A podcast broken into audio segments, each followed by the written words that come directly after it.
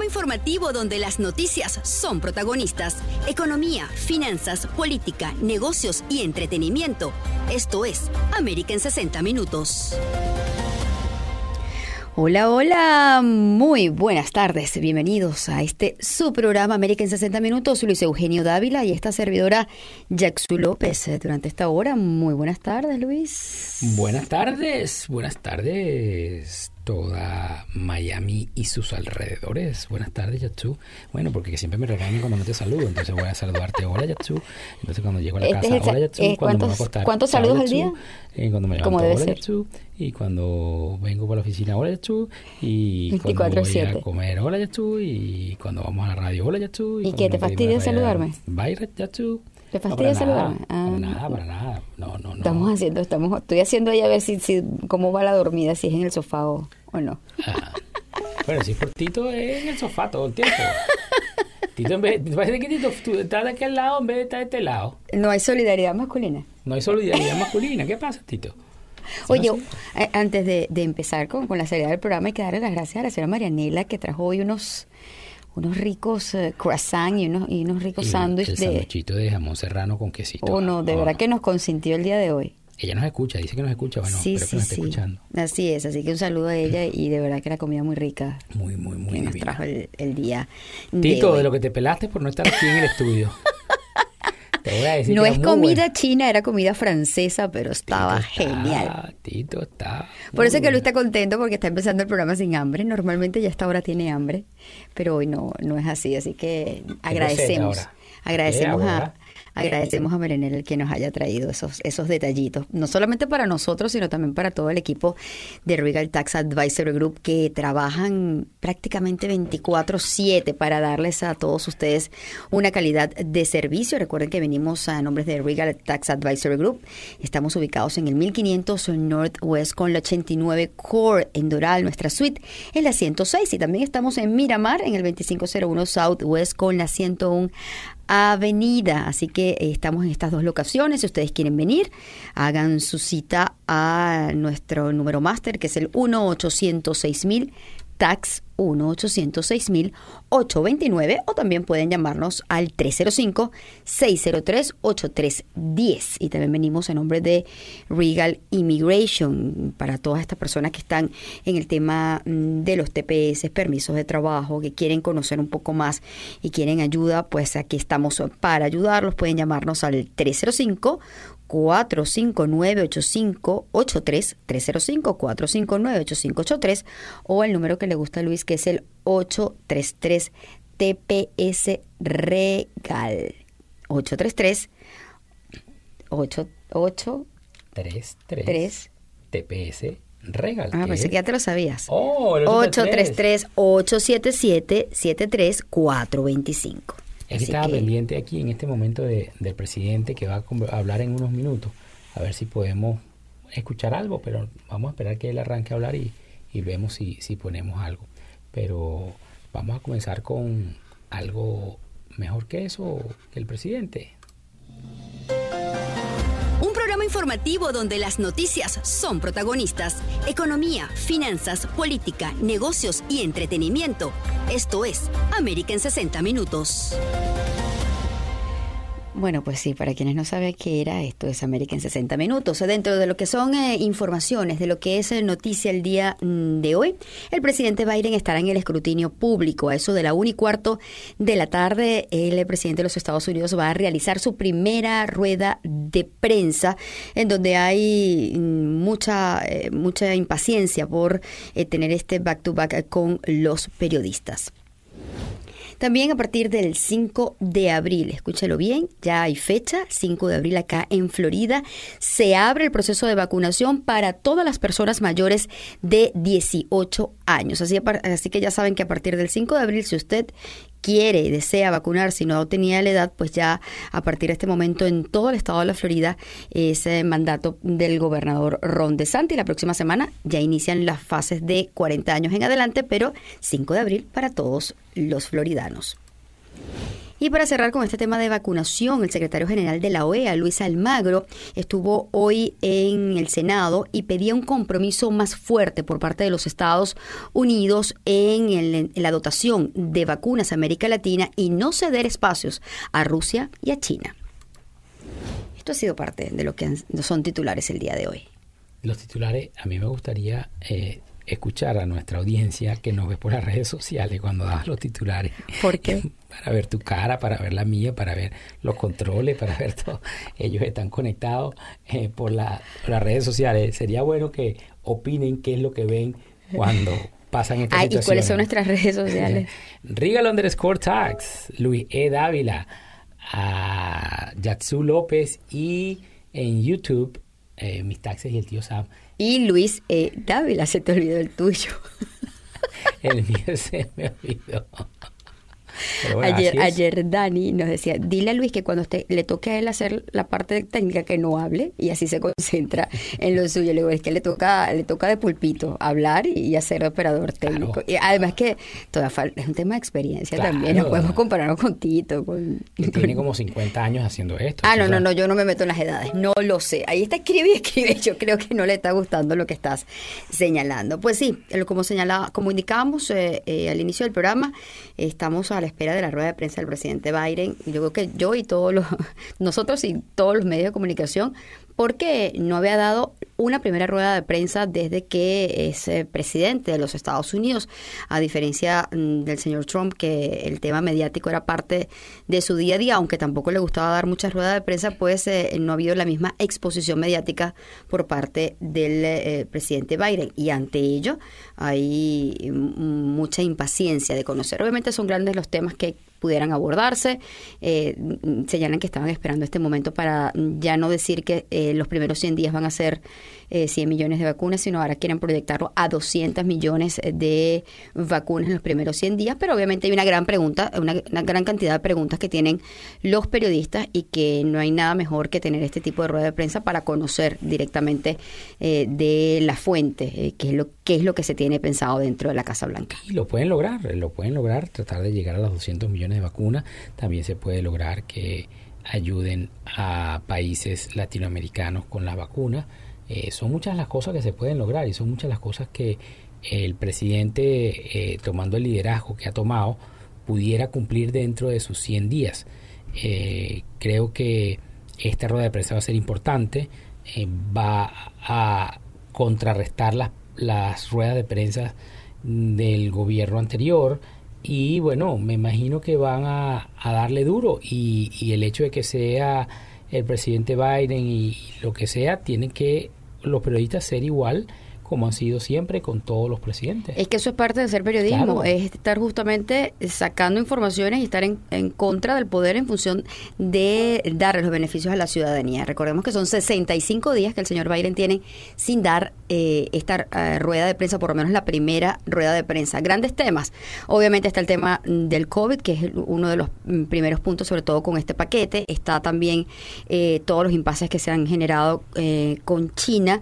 Está el tema del el control o no de armas dentro de los Estados Unidos por estas eh, masacres masivas que se han dado y que se siguen generando en los Estados Unidos. En fin, se enfrenta a una gran cantidad de temas importantes y que, eh, por supuesto, esperan tener una respuesta oportuna por parte del señor Biden y, también no queda, eh, no queda fuera el tema de la crisis migratoria que se está generando actualmente o la situación en la frontera sur, depende de la óptica con que la quieran ver y que, por supuesto, esperan tener mayores acciones en torno a esto. De hecho, ya vemos un mayor protagonismo por parte de la vicepresidenta Kamala Harris, en donde ya ella es la que tendrá el mando, tendrá las riendas específicamente de este tema de la frontera sur, en donde pues eh, el, presidente decía que eh, le da, eh, contaba que todo lo que ella señalara era con la anuencia de la presidencia. Sí, y eso es bien importante que ya la vicepresidenta esté en esos menesteres de inmigración y bueno hay que empezar a hacer eh, a empezar ya a tener confianza de que esta ley de inmigración va a ser aprobada en las próximas semanas y cuando se terminen de consolidar estos temas que están trabajando ya pueda ah, aprobarse definitivamente de hecho, ese tema. De hecho, en función de eh, las acciones que va a tener la vicepresidenta Harris en, en, en el en torno a esta crisis eh, migratoria o en torno a la situación de la frontera sur, se habla de que son dos, dos objetivos. El primero es eh, evitar, eh, detener el mayor flujo de, de inmigrantes irregulares por esta zona fronteriza y el otro es trabajar mancomunadamente con los países de América como, o los países fronterizos y de lo que es la parte de Centroamérica como es México, Honduras, Guatemala y El Salvador de hecho, hemos visto que ya hay reuniones previas eh, de altos funcionarios de los Estados Unidos dentro de estos países eh, para poder eh, buscar soluciones mancomunadas. Que era parte de lo que hablábamos ayer también con el profesor del FIU. Sí, porque tienen que, que terminar de engranar o de o no sé cómo explicarlo, o no sé cómo decirlo, tienen que terminar de ponerse de acuerdo muchas partes, gobierno, empresa privada, gobierno extranjero, personal diplomático en esos países para que se consolide y se pueda hacer esa integración y podamos ser una gran América, conservando obviamente las distancias entre países, pero podamos ser más unidos, más integrados y se elimine ese, esa situación de la inmigración ilegal que, que bueno, yo los entiendo, entiendo a muchas personas desesperadas saliendo de sus países, esos niños que mandan, eh, escuchaba que habían más de 5.000 países, 5.000 cinco mil eh, niños que ya habían entrado. Y si tú ves las imágenes de, de la patrulla fronteriza en el helicóptero, cómo cruzan en balsa 40, 50 personas en, en canoitas pequeñas el río y luego, luego eh, tocan el piso americano y eso es lo que quieren para que los arresten para poder pedir el asilo. Entonces al arrestarlos piden el asilo y entonces empieza el proceso migratorio.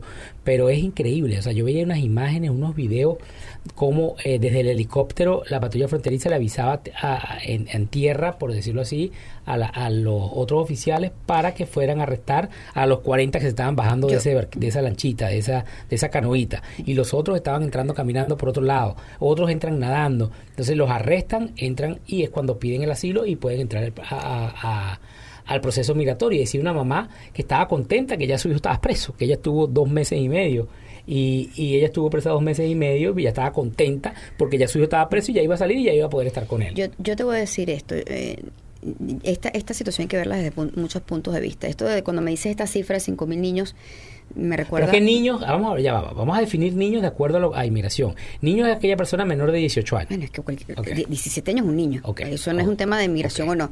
Me recuerda a, lo que, mismo que pasó con, con, la administración Obama, en donde también hubo este flujo migratorio de niños solos y que colapsó el sistema de UCI. Esto hay que verlo desde diferentes puntos de vista. También un tema humanitario, hay que darle ingreso, pues son niños y es una realidad, pero eh, crea un colapso y crea una situación bien difícil para la Casa Blanca en este caso. Así que, y hay que ver la cara a una madre mandar, eh, tú dices 17, pero yo he visto niños de 7 y 10 años claro. enfrentándose a una cantidad de peligros ante esta situación. Mm, hay, hay, que, ver, hay que ver esta, este punto mm, desde el punto de vista también de padres. ¿Tenemos que hacer pausa? Sí, nos vamos. América en 60 minutos.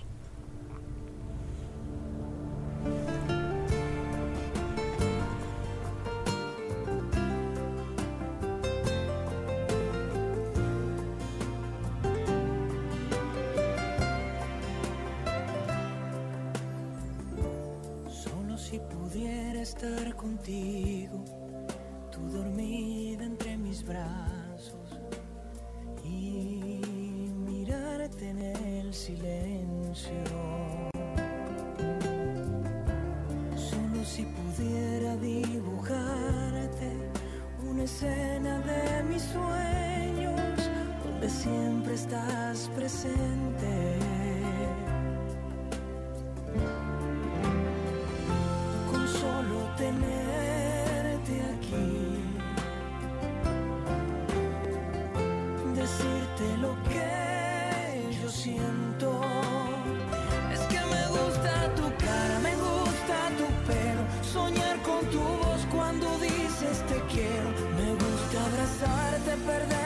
tu aroma, poder encontrar en tus ojos el cielo. Me gusta tu risa, me gusta tu boca, me gusta creer que por mí tú estás loca.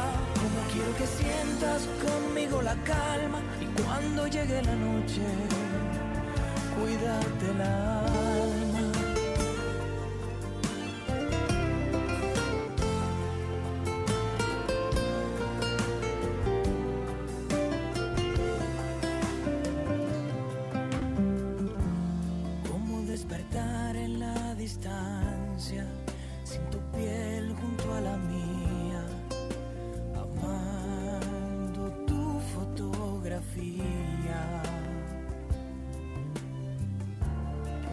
Mandar besos con el viento, And I think that, you know, look, it's not just about big tiempo. numbers. It's also about people,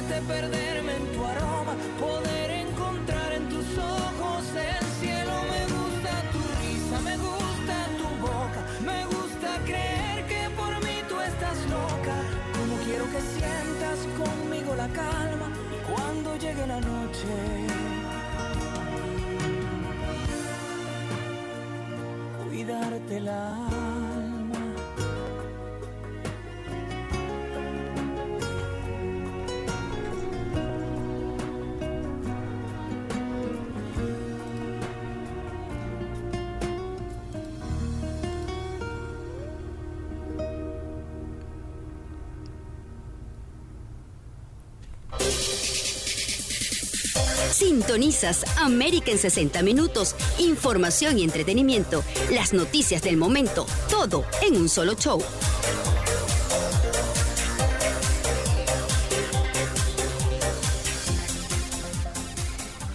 Así es, y llevándoles información del momento Luis Eugenio Dávila y Jackson López, acá en América en 60 Minutos, tenemos eh, que los CEOs de Facebook, de Twitter y de Google están siendo interrogados eh, por el eh, Congreso en este momento. El punto es, eh, pues, las críticas que han enfrentado eh, sobre los miembros del Congreso este jueves por el manejo de la desinformación y el extremismo en línea durante la primera aparición ante los legisladores eh, luego de estos disturbios del 6 de enero en el Capitolio y eh, pues hay diferentes posturas al respecto. Parte de los miembros del Comité de Energía y Comercio de la Cámara eh, presionaron, si se quiere, al eh, director ejecutivo de Facebook, al director ejecutivo de Google y el de Twitter sobre los esfuerzos de sus plataformas para mm, detener eh, informaciones infundadas sobre fraude electoral, excepcionismo, sobre las vacunas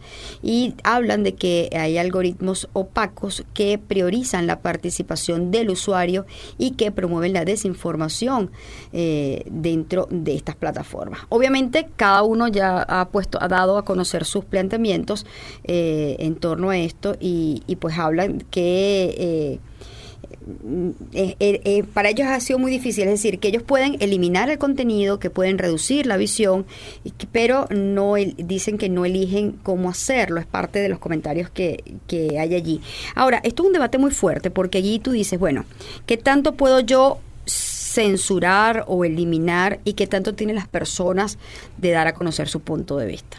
Es que yo creo que el problema, y se originó en, en- en la parte electoral, es que tú puedes emitir una opinión. Y tú misma me lo decías en estos días, que yo podía poder emitir una opinión, pero no podía aseverar algo que no tenía pruebas. Exacto. Entonces tú puedes emitir una opinión y tú puedes decir, bueno, eh, ese presidente no sirve. A O, mí me bueno, parece, no sirve, El. Twitter no sirve. El Facebook es para personas mayores, porque hay mucha gente que, que me ha dicho eso. Mira, el Facebook es para personas mayores. Hay muchos muchos adolescentes, mi sobrino me dice, ay, no, eso es para viejos, tío. Entonces, está bien, esa es una opinión. Eh, pero eso no están aseverando que es así. Entonces, lo que yo creo que ellos tienen que, que controlar son los discursos eh, como, primero los agresivos, que ya lo están tratando de, de controlar, pero todas esas personas que emiten o, o no emiten, porque aseveran cosas que no son ciertas, situaciones que no son ciertas, que si en la ciudad H eh, hubo eh, tal tipo de situación, no, eso lo están diciendo ellos porque lo opinan. Entonces, cuando existe la opinión no debe censurarse, pero cuando existe incitación a cualquier tipo de problema eh, racial, sexual, cualquier tipo de incitación, ya eso deberían de controlarlo porque ya eso es más grave. Entonces lo que creo que ellos están enfrentando ahí en ese panel, que los están eh, como Increpando, sí, sí. trillando, Increpando, sí. increpando, eh, tienen que, que Ahora- dar una respuesta más. Y, y se une a lo que decía ayer el senador Sanders, que él decía que él se sentía eh, perturbado eh, porque Trump no tenía su Twitter. Entonces hay que ver, bueno, Yo no es estoy de acuerdo posible- con eso. Espérate, ya va, pero eh, puede ser que una, una medida eh, preventiva y luego la, esa medida tan radical de quitarle el Twitter, quizás no, pero bueno, ya 30 días de suspensión, 60 días de suspensión, perfecto, ya pasó. Ahora actívenle, porque eh, eh, a mí lo que me preocupa, Luis, de todo esto es que eh, las empresas privadas te regule la libertad de expresión. Hay esa línea tan delgada, quizás es lo que me puede preocupar a mí como periodista, defensora de la libertad de expresión, le- defensora de la libertad de pensamientos, que argumentando el hecho de que no haya un contenido que esté no esté acorde con la verdad y la verdad es relativa, tú puedas tener la varita mágica para apagar o no eh, alguna voz dentro de las redes sociales. Yo sí creo que las redes sociales, así como el papel que cumplen los medios de comunicación, tienen que tener normas, tienen que tener eh, ciertos, eh, eh, cier- ciertas, ciertos puntos establecidos para evitar que un caos se pueda eh, filtrar a través de estas redes sociales. Pero de allí a que tú me digas, mira, porque tú siendo presidente o teniendo cualquier eh, magistratura, eh, tú lo que dices no es cierto, yo te voy a callar y yo te voy a censurar el Twitter. Ahí hay que verlo, esto hay que verlo de Pero diferentes maneras. Porque es que tú como medio, tú, yo puedo poner la rueda de prensa del presidente Biden, ¿verdad? Y él puede estar diciendo ahorita 10 mentiras. Yo, por, ¿por qué yo, si mi, si mi punto es informar y, y colocar las ruedas de prensa, No, no. yo lo voy a quitar? Que sea la gente la que diga, dijo verdades o dijo mentiras. sí, pero estamos, estamos, estamos eh, comparando manzanas con duraznos. No. No, claro ¿Sabes que por sí. qué no? Porque los medios, porque ahorita las redes sociales se han, han ido sustituyendo en muchos puntos a los medios de comunicación, que Está no bien. debería ser así, Está bien. porque se supone que la gente debería buscar las fuentes a través de los me- Pero de no las redes sociales, las fuentes reales. No podemos confundir peras con duraznos. Si tú estás hablando que el presidente dio unas mentiras, dijo que eh, se vacunaron 500 millones cuando se vacunaron 100 millones, es un mentiroso. Pero tú por eso no vas a suspender la No rueda lo vas a suspender. Ajá. Pero ¿en qué, qué hace ese comentario o en qué afecta a la población o al país en que diga eso? Lo que van a decir es que, bueno, unos van a decir que es mentiroso, otros dicen que no, otros dicen que... Pero no afecta nada. Pero cuando tú dices, me robaron o hay trampa o hay este esta situación eh, con las elecciones y la gente tiene que salir a defender como sea la- las elecciones, tienen que ser un muro de contención, está incitando al, a, a cierto grupo que te sigue. Pero tiene que estar cla- Eh, te- no, no, pero te estás digo- incitando, ahí estás generando un caos como el que se creó y está generando muerte, está generando heridos, está generando situaciones graves. Cuando un presidente o cualquier persona en redes sociales dice, eh, eh, vacunamos a 100 millones o no eh, dejamos pasar a 100 inmigrantes y dejaron pasar a 10 mil o no dejamos pasar a nadie y están dejando pasar. ¿Y quién? ¿A quién, a quién eso? Ya va, ya va, ya va. Pero ¿quién va a tener esa potestad de callar a alguien o no, porque aquí, mm, entre los medios de comunicación, cuando tú cometes eh, algún tipo de situación, tú puedes ir demandado por vilipendio, vas a una corte y es Ahí un está. juez el que determina Está- está si bien. yo violenté los derechos de otro. Ahora, cuando un privado va a tener esa potestad, ahí es donde eso me da escosor a pero es que entonces y es tú- muy delicado. Entonces, vamos a esperar que el que está disparando, que llegue el policía. O sea, que yo estoy en un tiroteo y tengo la oportunidad de, de, de agarrar a esa persona y ya no, vamos a esperar al policía Ahora que eres tú el que estás confundiendo peras con No, manzanas. pero es que me estás diciendo que hay que esperar. No, me estás diciendo que hay que esperar que un juez determine. No, porque estás Yo incendiando. lo que no estoy de acuerdo es que un privado a mí me, me limite mi, mi capacidad o mi derecho de expresión. Es ahí Pero el estás punto. incitando y ahí es donde yo voy. No puede un presidente, no puede una persona, no puede un influencer eh, incitar. Hay que cuidarse cuando tú tienes esa capacidad informativa, esa capacidad de información de masas. Tienes que cuidar el lenguaje porque puede afectar a un pueblo, a una ciudad, a un país, al mundo. Por ejemplo, con estos algoritmos, eh, ponen en, en- en Instagram una mujer dando a luz y te censuran la imagen porque está fuera de la moral y no sé qué cantidad de estupideces dicen y me perdonan la expresión. Pero viene una mujer o un hombre medio desnudo mostrando lo que es y lo que no es y no la quitan de las redes sociales. Entonces, ¿quién y cómo tienes tú la potestad de poner o de quitar Ah, a través de las no, redes no, sociales? Eso es muy delicado. Espérate, ¿quién Muy lo delicado. quita? Lo quita. Cuando sale mujer desnuda haciendo cosas y toda esa cosa, lo quitan. Pero ti- tienen que denunciarlo o tiene que ser trading para que te den cuenta. La otra imagen que ya está No blurry, que está toda eh, borrosa, no la quitan porque justamente la hacen así borrosa para que se quede borrosa. Se quede ahí borrosa y la gente pueda ver y no haya ningún problema. No la quiten. Vuelvo Pero- otra vez y te digo, entonces la mujer que está dando a luz porque estás explicando el parto y cómo es el proceso natural del ser humano en dar vida, le, ponen el, el- lo, lo, Los lo- lo sombrean, ¿verdad? Ajá. Pero la que está mostrando medio seno o media nalga o cualquier bien, cosa, no le hacen, no, no, no la quitan, Luis, a no ser que estés teniendo algún tipo de, de relación sexual o que ya estés pasando a otro nivel. Pero hay muchas que no la quitan. Entonces, ¿quién y cómo eh, es el tema del contenido? Así que, eh, obviamente, ahorita lo están, como tú dices, están en el banquillo los acusados. En este momento, tanto eh, los CEOs de Twitter, de Google y de Facebook. Pero creo que es un, es un debate bien complejo. O sea, para mí, lo complejo es que sean privados lo que, los que determinen quién y cómo pueden hablar a través de las redes. Yo creo que tiene que estar establecido en las leyes y que si alguien está violentando los derechos de otros, esto tiene que decidirlo un juez. Ese es mi punto de vista. Bueno, pero eh, cuando tú hablas de empresa privada, yo acepto mi red. Bueno, ahorita el presidente va a sacar su propia red privada. Va a El sacar- expresidente. El expresidente Trump, va, A sacar Trump. su, va a sacar su propia red privada. Él va a sacar su propio eh, equivalente a Twitter para que nadie lo quite, nadie lo saque. no- eso, eso es democracia, eso es el juego del, del, del, eh, eh, libre mercado. Ok, él tiene el dinero, él tiene la capacidad, sáquelo. Eso es perfectamente válida. Está en mí si lo quiero seguir o no. Pero si tenemos unas redes sociales, las cuales fueron las, las eh, pioneras y las que todos seguimos, porque yo tengo, a mí me molesta cuando yo cuando yo veo afirmaciones este que yo sé que son mentiras y me molesta. Bueno, Eso tú me- tienes dos opciones, no, No, verlas no, y que seguir. no, No, no. tienes por qué quitarlas. Mira, eh, está empezando la rueda de prensa del presidente Biden.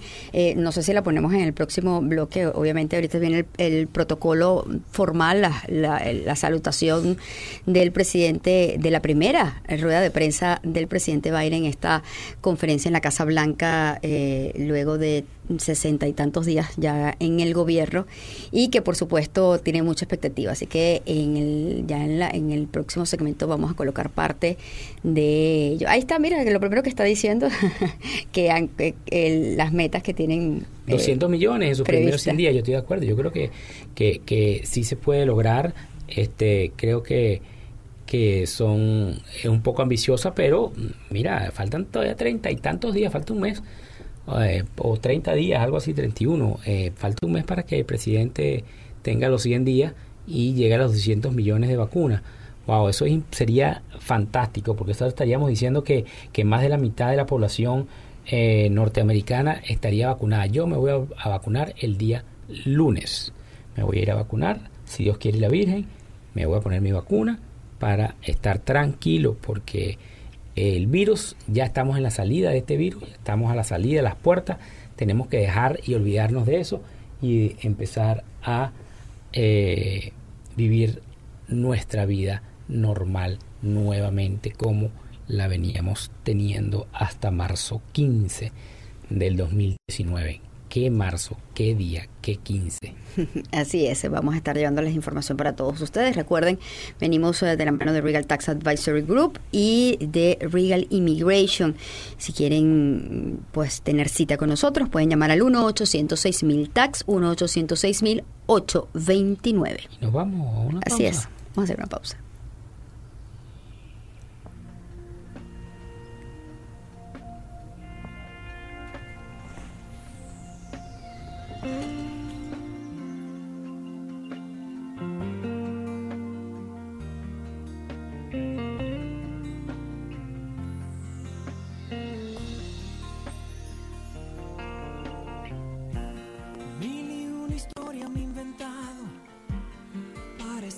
Aquí, aquí a tu lado.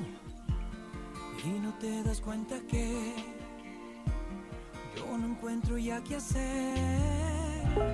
Sé que piensas que no he sido sincero. Sé que piensas que ya no tengo remedio.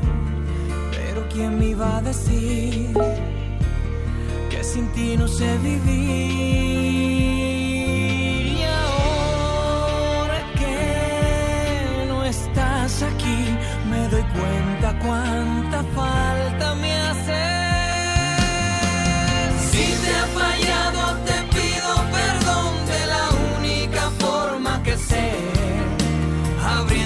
Las puertas de mi corazón para cuando decidas volver, porque nunca habrá nadie que pueda llenar el vacío que dejaste en mí. Has cambiado mi vida, me has hecho crecer, es que no soy el mismo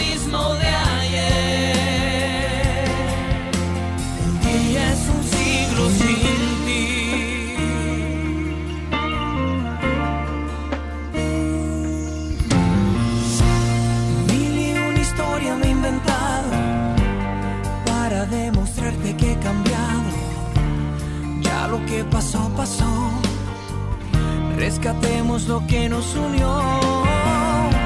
Que todos aprendemos de nuestros errores. Solo yo te pido que ahora me perdones. Pero ¿quién me iba a decir?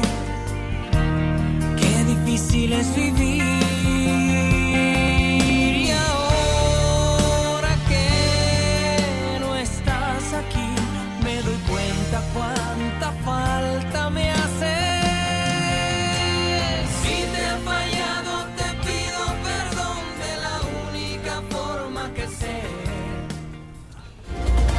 Escuchas América en 60 Minutos con Jackson López y Luis Eugenio Dávila.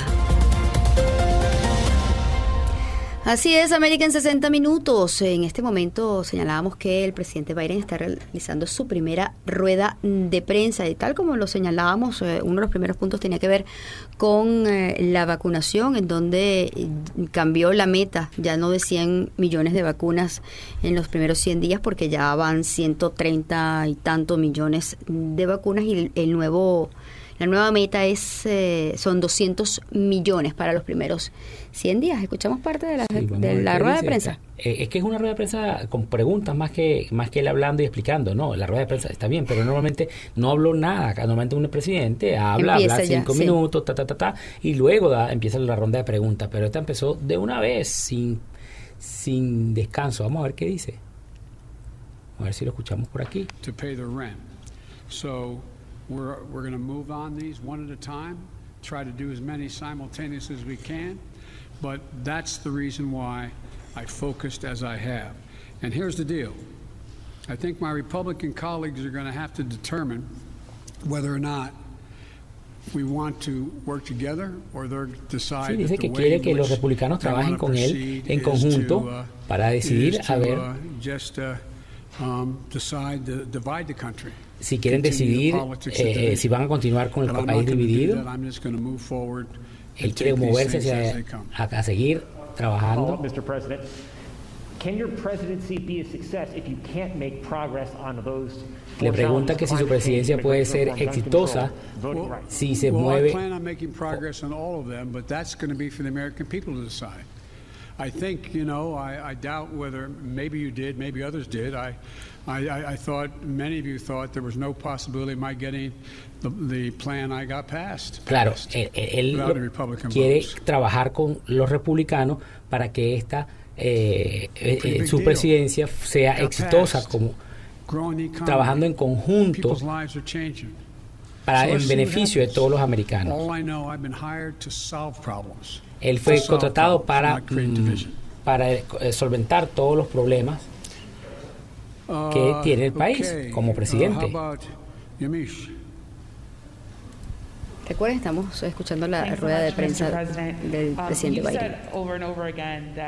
Said over and over again that immigrants shouldn't come to this country right now. This isn't the time to come. That message is not being received. Instead, the perception of you that got you elected as a moral, decent man is the reason why a lot of immigrants are coming to this country and entrusting you with unaccompanied minors. Muchos inmigrantes me están preguntando que, como muchos inmigrantes creen que él es un presidente how are you decente, que, choosing which families que fue stay and which elegido para given the fact that solucionar muchos problemas.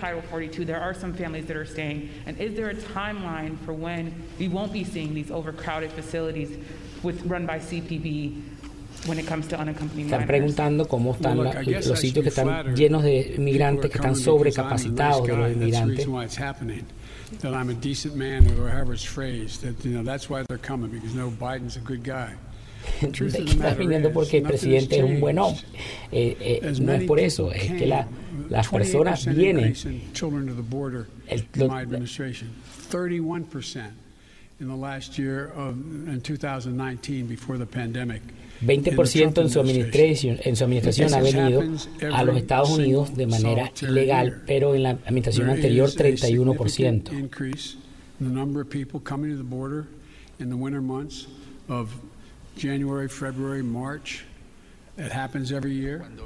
estaba that, eh, vicepresidente para formamos un, un plan bipartista de más de 600 millones de dólares para establecer las razones de por qué la gente se va. ¿Y qué hizo Trump? No, no lo hizo, no y además, lo que hizo, desmanteló todos los elementos que existían para lidiar con lo que ha sido un problema y, y ha seguido siendo un problema durante mucho tiempo. De hecho, cerró el, número de camas disponibles, no financió al Departamento de Seguridad Nacional para sacar a los chicos de esas instalaciones de la patrulla fronteriza. No se supone que estén ahí más que unos cuantos días, un poco, pero desmanteló todo eso. Entonces lo que estamos haciendo ahora es tratar de reconstruir, reconstruir el sistema que pueda acomodar lo que está pasando hoy. Y quisiera pensar que, porque yo soy un tipo bueno, pero no, no es eso, es por lo que pasa todos los años. Déjeme decir otra cosa sobre esto. Si uno examina al número de personas que están viniendo, la vasta mayoría, la abrumadora mayoría de las personas que vienen a la frontera están eh, enviados de regreso, están siendo enviados de regreso. Miles, decenas de miles de personas que que, que, más de, que tienen más de 18 años y solteros, bien, han sido reenviados a sus países. Estamos enviando a la mayoría de familias que están viniendo. Estamos tratando de establecer con México que, que está, si está disponible a tomar eh, a esas familias. Eso es lo que está pasando. No están cruzando la frontera. Y los que vienen son niños no acompañados. Los estamos moviendo rápidamente. Eh, estamos tratando de restablecer lo que fue desmantelado. Por ejemplo, de todos los chicos que vienen a través de la frontera, más del 70% tienen 16 o 17 años. No estamos hablando de niños que traen, que le quitan el bebé a una mamá y, una, niña de 3 años. Eh, Eso es menos de un 1%. Eh, todos en la categoría de los muy jóvenes. Lo que estamos haciendo, estamos dándole el espacio otra vez para poder hacer que estos chicos salgan de las instalaciones de la patrulla fronteriza para que ningún niño se quede ahí más de 72 horas. Y hoy, Fui, por ejemplo, utilizo todos los recursos eh, disponibles. Eh, fui, fui al Departamento de Defensa. El secretario de Defensa ha hecho disponible Fort Bliss. Estamos hablando de 5 mil camas. 5 mil camas disponibles en la frontera con Texas. Entonces estamos reconstruyendo la capacidad que debió haberse mantenido. Lo que Trump desmanteló. Eso va a tomar tiempo. Y, y la otra cosa que estamos haciendo, eh, eh, estoy dando una respuesta muy larga, porque si usted no quiere los detalles, No, no, but I mean, I, I I don't eh, know how much eh, detail you want about no sé cuánto detalle quieren por inmigración. Tal vez voy a detenerme ahí. Mi siguiente pregunta es si pudiera hablar sobre qué familias, las familias que se les permite quedarse, por qué pueden quedarse y además en cuanto al Immigration el diálogo obstruccionista en el Congreso, pero los republicanos que aprueban ley tras ley intentando restringir los derechos de votos. Chuck Schumer dice que es una amenaza a la democracia. ¿Por qué no aprobar una regla de diálogo obstruccionista que trata temas como votos derechos, reforma migratoria? Y ha- hay gente que ha apoyado esto. Um, Eh, bueno, mire, voy a lidiar con todos esos problemas. La pregunta es, las prioridades cuando llegan a mi escritorio. Veamos a la, la primera pregunta. La primera de las preguntas. Y tiene que ver, eh, ¿qué tal lidiar con las familias? ¿Por qué, por qué no enviarlas? Porque México se niega a tomarlas. Están diciendo que ya no las van a tomar, no todas. Estamos eh, teniendo negociaciones con el presidente de México. Creo que vamos a ver que eso cambie. Eso, de- todos deberían regresar, todos deben regresar. Las únicas personas que no vamos a dejar ahí en el otro lado del Río Grande por sí mismos sin ayuda son niños.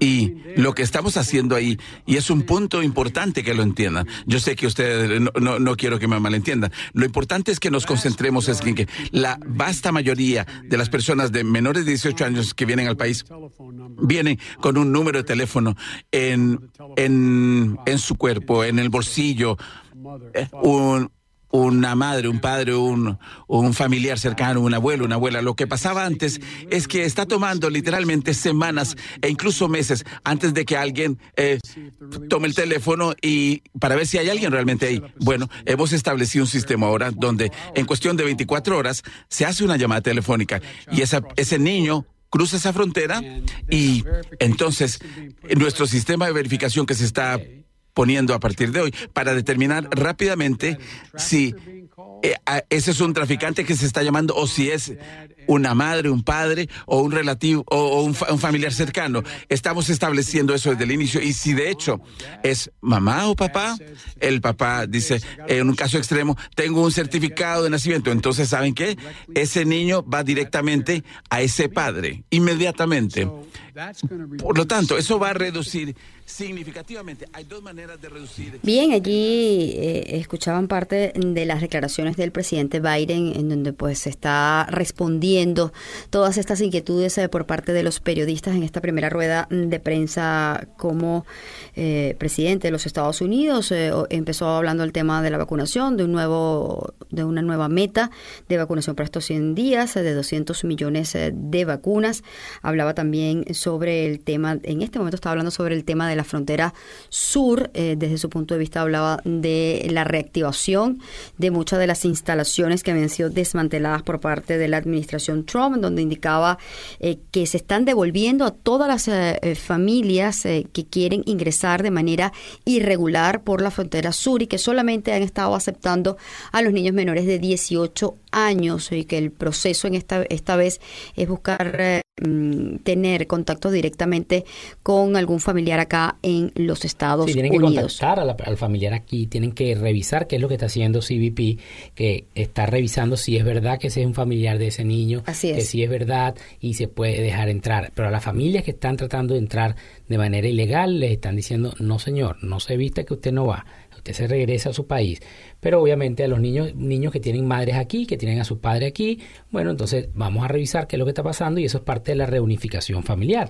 Me imagino que más adelante también va a hablar de este tema de los niños porque eh, es bien complejo tampoco. Tampoco el mensaje puede ser, señores, manden a sus hijos solos por No, el peligro. pero ven acá. Ya va, No, porque no, esto no, se no. puede prestar. Es lo que yo no estoy diciendo que el presidente lo está diciendo, sino que el decir, estamos aceptando a los niños porque además Sí, es un tema pero- de Pero humanidad. ven acá, yo estoy de acuerdo que si tú, tú tienes a tu hijo en, en- en- en Centroamérica, tú te viniste, ya tú tienes cierto cierta legalidad, porque tienes un TPS, tienes un visa humanitaria, lo que sea. ¿Cuál es el problema que dejen entrar a tu hijo? No es que no haya problema, Luis. El tema es que hay que dar, hay que dar el discurso correcto, porque los peligros a los que se enfrentan esos niños para llegar a esa frontera son extremadamente grandes. Entonces, hay que también llamar este tema a la atención y no decir, sí, el, presidente Biden dijo que están aceptando a los niños, vamos a mandarlo, porque hay que ver todo lo que pasa a alguien con un coyote, hay que ver todo lo que pasa a alguien eh, para poder llegar a esa frontera, los peligros que se enfrentan estos pequeños, y, y yo creo que eh, hay que ver, hay que evaluarlo dos veces. A eso es lo que yo me refiero, no que puedan entrar y que si tienen, y si tienen algún tipo de legalidad también hay los mecanismos para que ese niño pueda entrar Sí, aquí de manera legal. Tienes, tienes que esperar mucho tiempo. La mayoría de estos temas legales tienes que esperar años para tú reunificarte con tu familia y eso yo Luis, creo tú sabes que las es- violaciones, tú sabes todo lo que pasa en las personas eh, que entran por la frontera Yo- de esta yo manera. Sí, bueno, pero no. Entonces no hay que saber un poco cómo dar el- el mensaje. No, estoy diciendo de que lo manden, simplemente estoy diciendo que los que están ya ahí no los van a mandar a devolver. Los que están ya ahí, si tienen su papá o su mamá aquí, tienen que dejarlos entrar. Es lo que estoy diciendo. No estoy diciendo que agarren y publiquen en las tele- los medios de comunicación de, de, Ce- de Centroamérica que vénganse los niños que están sus padres aquí. No, eso no es lo que estoy diciendo. Que Eh, el punto es que hay que saber dar el mensaje, eso es lo que yo estoy señalando. hay que hacer pausa. que tenemos que escuchar atentos. tenemos que escuchar atentos.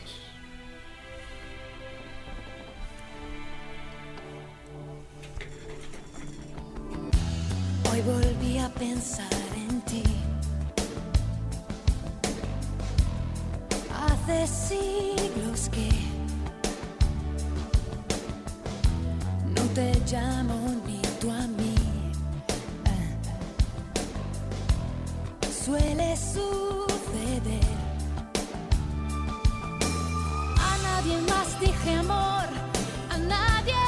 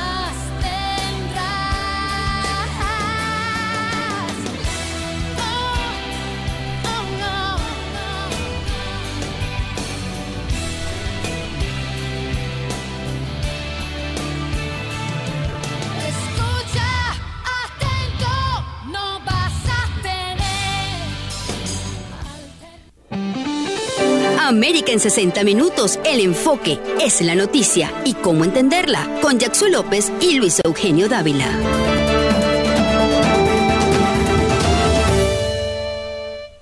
Continuamos eh, con más eh, de América en 60 minutos. Eh, Luis Eugenio Dávila y Jackson López ya en la parte final del programa. Escuchamos eh, un poco la rueda de prensa del presidente Biden y los diferentes temas que se están tocando en la misma. Obviamente el tema de los impuestos estoy segura que va a ser también parte de las preguntas y, y ante eso pues quiero conversar contigo un poco esta propuesta que tiene el senador eh, Bernie Sanders, que tiene a veces unas ideas un poco eh, extremas para mis gustos. De verdad que no, no, comparto mucho de sus puntos de vista, pero él ha presentado un, un proyecto eh, en donde pues eh, sigue con el tema de aumentar los impuestos a las grandes corporaciones, pero eh, lo quiere eh, pasar de 28%, que era es la propuesta del presidente Biden, nuevamente 35. a 35. Hay quienes dicen que esto no es viable, no va a ser viable y no va a tener mucho quórum dentro del Senado. Yo no creo que tenga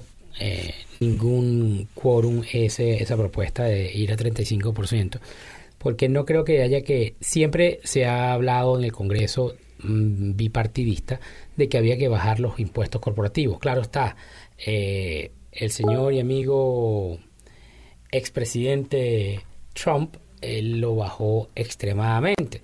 Entonces, claro, hay que volver a tratar de llegar a un punto medio, el cual si él bajó 14, bueno, vamos a subir 7 y estamos en el punto medio y ya nadie eh, pelea por eso y lo cual un 28% para el mundo corporativo no está mal, eh, 21% muy bajo, 28 muy un punto medio, pero 35% demasiado alto.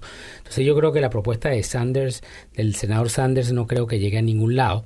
No creo que tenga mucho, muchas personas atrás de él con eso. Y no creo, yo creo, sí creo que el presidente debe seguir tratando de llegar a, a cumplir su agenda tributaria, la cual ofreció en la campaña. Hay algunos, hay algunos medios eh, de comunicación que han colocado esto o que han señalado esto como el Super Bowl tributario, le han- lo han titulado, y que Entonces vienen unas y que si le vienen las si le ponemos entonces esto así, algo así como que Regal Tips, todo lo que tienes que saber para tener una economía saludable. Exacto, entonces le ponemos así como Super Bowl,